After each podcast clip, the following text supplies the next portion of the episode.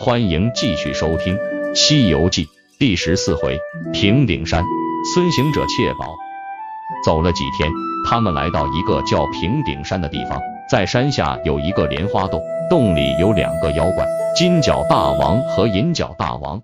妖怪们早就听说吃了唐僧肉可以长生不老，并且算准他们今天要经过这里，银角大王便带着小妖在路口等候。刚好猪八戒在前面探路，他一看见妖怪，转身就跑，想回去报信，不料被地上的藤条一绊，摔了个狗吃屎，被妖怪们捆上，抓进洞里。银角大王远远看见了孙悟空，知道他很厉害，就摇身一变。变成一个跌断腿的道士，躺在路边大喊救命。唐僧见了要扶道士上马，那妖怪却说自己腿断了，不能骑马，要悟空背他。悟空遵照师傅的命令背上那妖怪，笑着说：“你这个狡猾的妖怪，能骗得了我师傅，却骗不了我。老孙知道你是山中的妖怪。”那妖怪只是笑，也不说话。走了几里路后，那妖怪念动咒语。先后搬来须眉、峨眉两座大山，压在孙悟空肩上。可是孙悟空仍然有说有笑，行走自如。于是那妖怪又把泰山搬来，一下子把孙悟空压在底下，然后把唐僧、沙僧连同白马行李全都掠到莲花洞里去了。两个妖怪又命令精细鬼和灵力虫两个小妖拿着紫金红葫芦和羊脂玉净瓶去抓孙悟空。只要把这两个宝贝底朝天倒着拿，喊谁的名字，谁如果答应了，就会被吸到里面，过上一段时间就会化成脓水。两个小妖各拿一件宝物走了。这时，孙悟空已经叫来了那些山的山神和土地，搬走了三座大山，也从他们口中知道了金角大王和银角大王那两件宝物的厉害。悟空心生一计，变成一个老道，来到两个小妖面前。说自己是蓬莱山的神仙，和悟空有仇，特地来帮他们一起捉孙悟空。两个小妖说有红葫芦和玉净瓶，不用他帮忙。悟空拔了根毫毛，变成一个大紫金葫芦，说你们的葫芦只能装人，而我的却能把整个天都装下。说完，念动咒语，请玉帝帮忙。玉帝命令哪吒用一面黑色的大旗，把日月星辰全都遮盖起来，立刻。四周变得一片漆黑，两个小妖吓坏了，连忙请悟空把天放了。悟空又念动咒语，哪吒就收了黑旗，天色又亮了起来。两个小妖深信不疑，要用自己的两件宝贝换悟空的大紫金葫芦。悟空跟他们换，两个小妖拿着试了两次，才发现上当。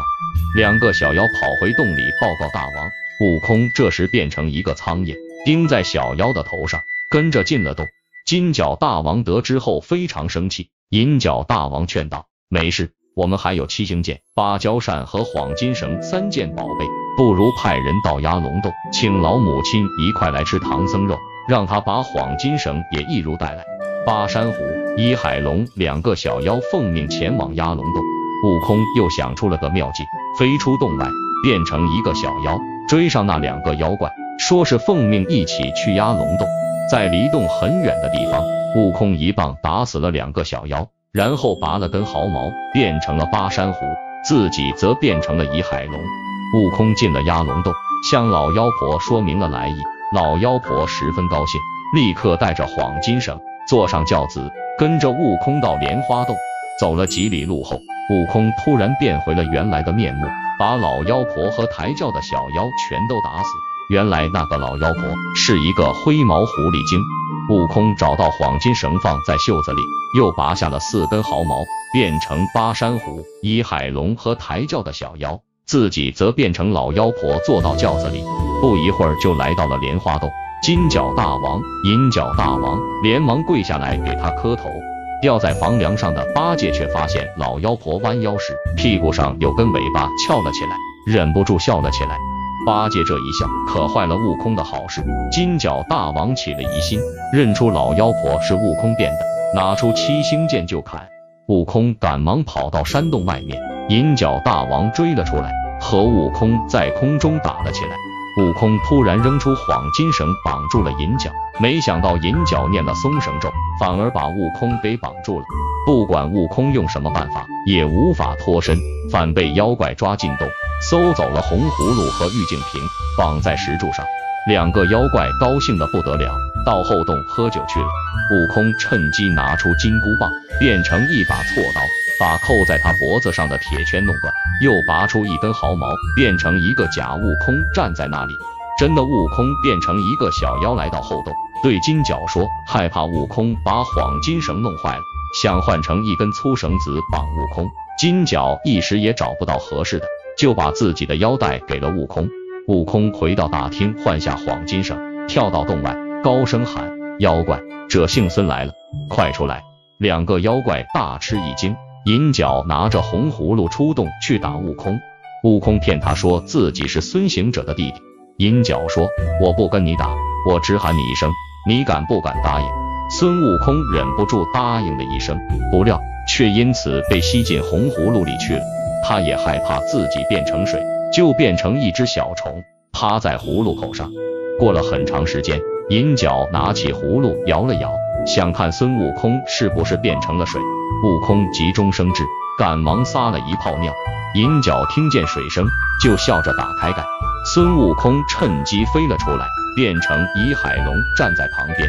银角闻到葫芦里一股尿臭，就顺手把葫芦递给了身边的甲乙海龙。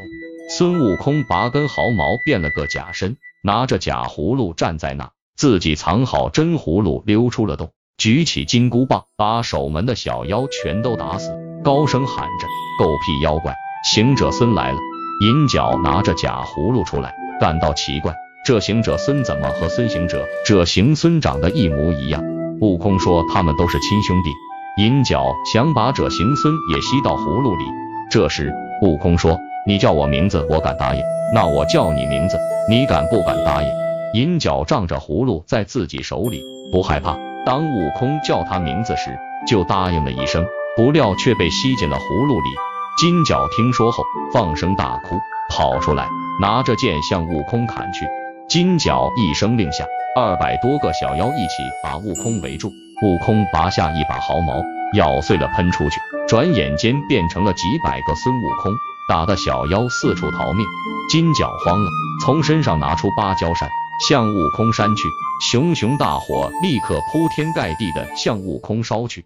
悟空只留一根毫毛，变成自己在门外和金角打斗，收了其他毫毛，跳进莲花洞。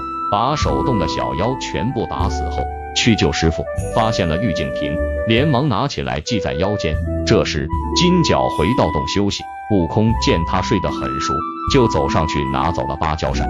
金角被惊醒了，又和悟空打了起来，从洞里一直打到洞外，又打到空中。金角渐渐支持不住，向南逃去。孙悟空拿出玉净瓶，大喊一声：“金角大王！”金角大王只顾逃命，没有注意答应了一声，被吸到瓶里。悟空盖好盖子，进洞救出了唐僧、沙僧和八戒。师徒们又踏上了西行的道路。突然，从路边走出了一个老道，拉着唐僧要葫芦和宝瓶。悟空认出他是太上老君，连忙把两件宝贝还给他。太上老君从葫芦和宝瓶中倒出了两个仙童。原来金角和银角是太上老君手下两个看炉子的童子，